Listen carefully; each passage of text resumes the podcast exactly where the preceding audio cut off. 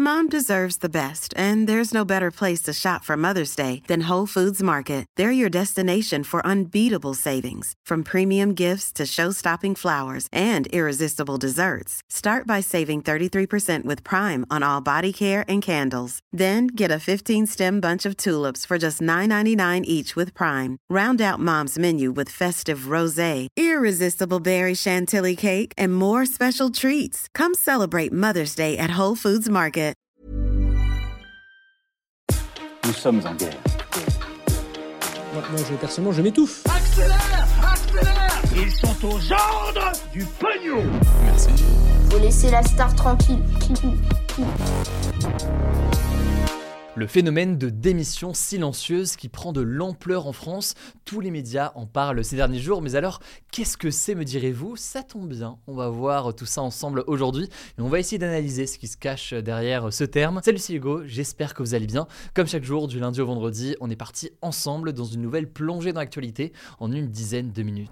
Alors aujourd'hui, on va parler d'un phénomène qui concernerait 37% des Français selon un sondage de l'IFOP pour le site lesmakers.fr. Ce phénomène, le quiet quitting que l'on pourrait traduire par démission silencieuse en français. Il y a quelques mois, on avait analysé un autre terme très populaire relayé par beaucoup de médias, ce terme de grande démission. Ce terme en fait de grande démission décrivait les démissions massives, surtout aux États-Unis en fait, de personnes qui quittent leur travail peu satisfaits en fait par leur cadre et leur salaire et à la recherche donc d'un nouvel équilibre pro-perso. Alors quelle différence entre ce phénomène de grande démission et de démission massive et ce phénomène de démission silencieuse En fait, ce terme de démission silencieuse, il est très trompeur et il est probablement d'ailleurs très mal choisi parce qu'en fait, il ne désigne pas une démission du tout, mais plutôt en fait le fait de faire son travail mais sans trop en faire. Autrement dit, pas d'heures sup, pas de surimplication, surtout pas en dehors des horaires établis. En gros, juste son travail dans les règles de son contrat de travail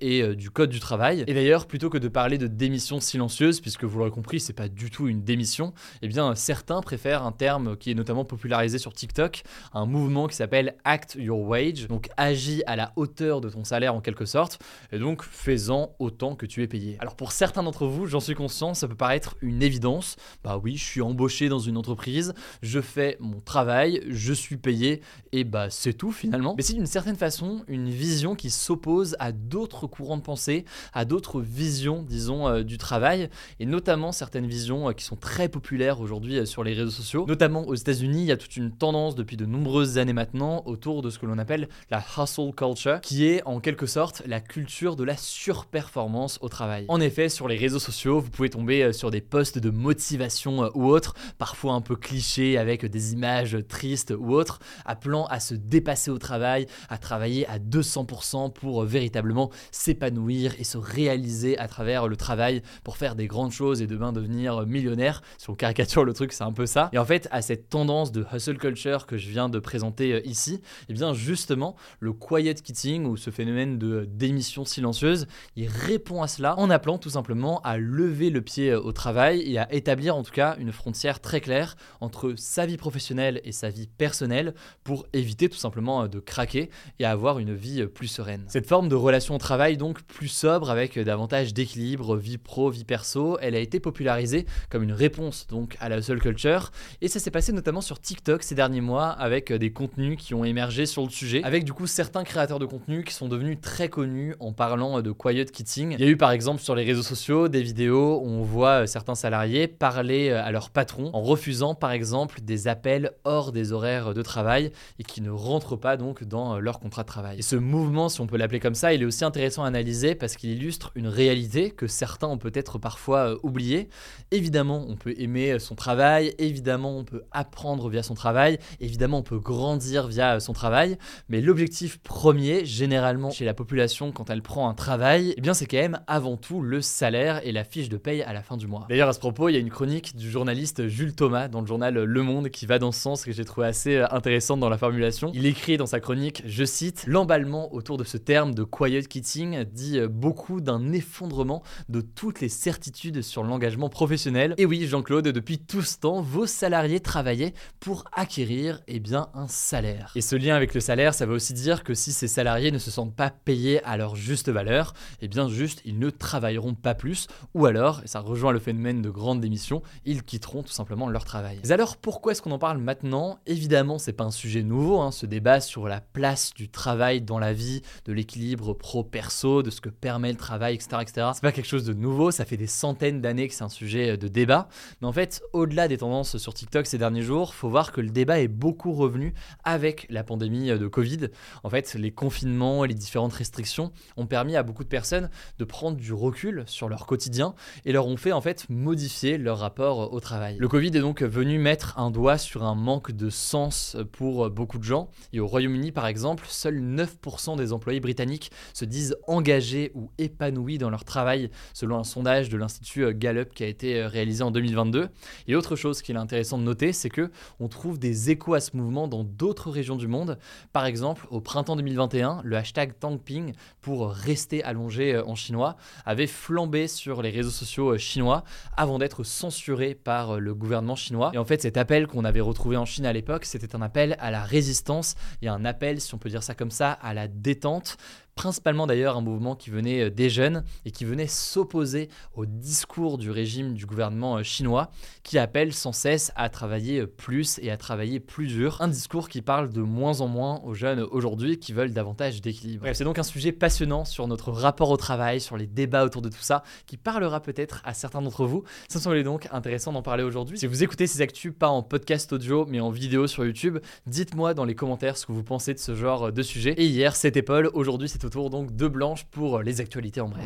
Merci Hugo et salut à tous, bonne année. On commence avec une première actu. Le gouvernement chinois a jugé inacceptable les tests Covid négatifs imposés aux voyageurs chinois par une douzaine de pays, dont la France, estimant que ces mesures sont, je cite, dénuées de base scientifique. Alors le porte-parole du ministère des Affaires étrangères chinois a également déclaré que la Chine pourrait mettre en place des contre-mesures réciproques alors que la quasi-totalité des mesures strictes imposées aux voyageurs étrangers depuis trois ans vont être levées le 8 janvier. Deuxième actu, au Vietnam, un enfant de 10 ans est coincé depuis plus de trois jours dans un trou de 35 mètres sur un chantier de construction dans le sud du pays. Selon les informations de la presse locale, en fait, il cherchait de la ferraille et il est tombé dans ce creux en béton coulé pour construire un nouveau pont. Alors les autorités ne sont pas sûres de l'état actuel du petit garçon car il n'interagit plus avec l'extérieur. Cette histoire rappelle tristement celle du petit Ryan, 5 ans, qui était resté plus de 5 jours coincé dans un puits au Maroc et qui n'avait malheureusement pas survécu. On vous tiendra au courant en tout cas. Troisième actu en France, le gouvernement a annoncé que les boulangers pourront reporter leurs impôts et étaler leur paiement de factures d'électricité sur plusieurs mois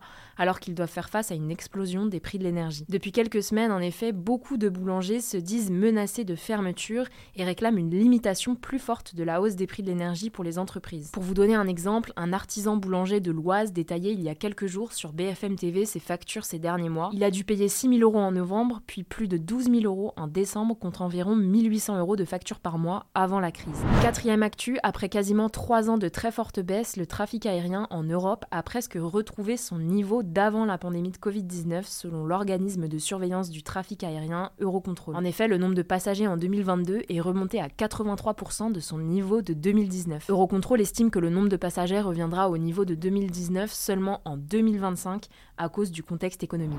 Cinquième actu, selon le média américain Bloomberg, la fortune théorique du milliardaire Elon Musk a fondu de 200 milliards de dollars en un an, ce qui est un record. La raison, c'est qu'une bonne partie de sa fortune est constituée de ses actions de l'entreprise de voitures électriques Tesla qu'il a fondée, dont le cours en bourse a chuté de près de 70% en 2022. Alors il y a de nombreuses raisons à ça, des problèmes d'approvisionnement pour Tesla à cause du Covid en Chine qui a perturbé le fonctionnement de ses usines, la remontée des taux d'intérêt ou encore, selon plusieurs spécialistes, un impact du rachat mouvementé de Twitter par Elon Musk qui a perturbé la confiance des investisseurs.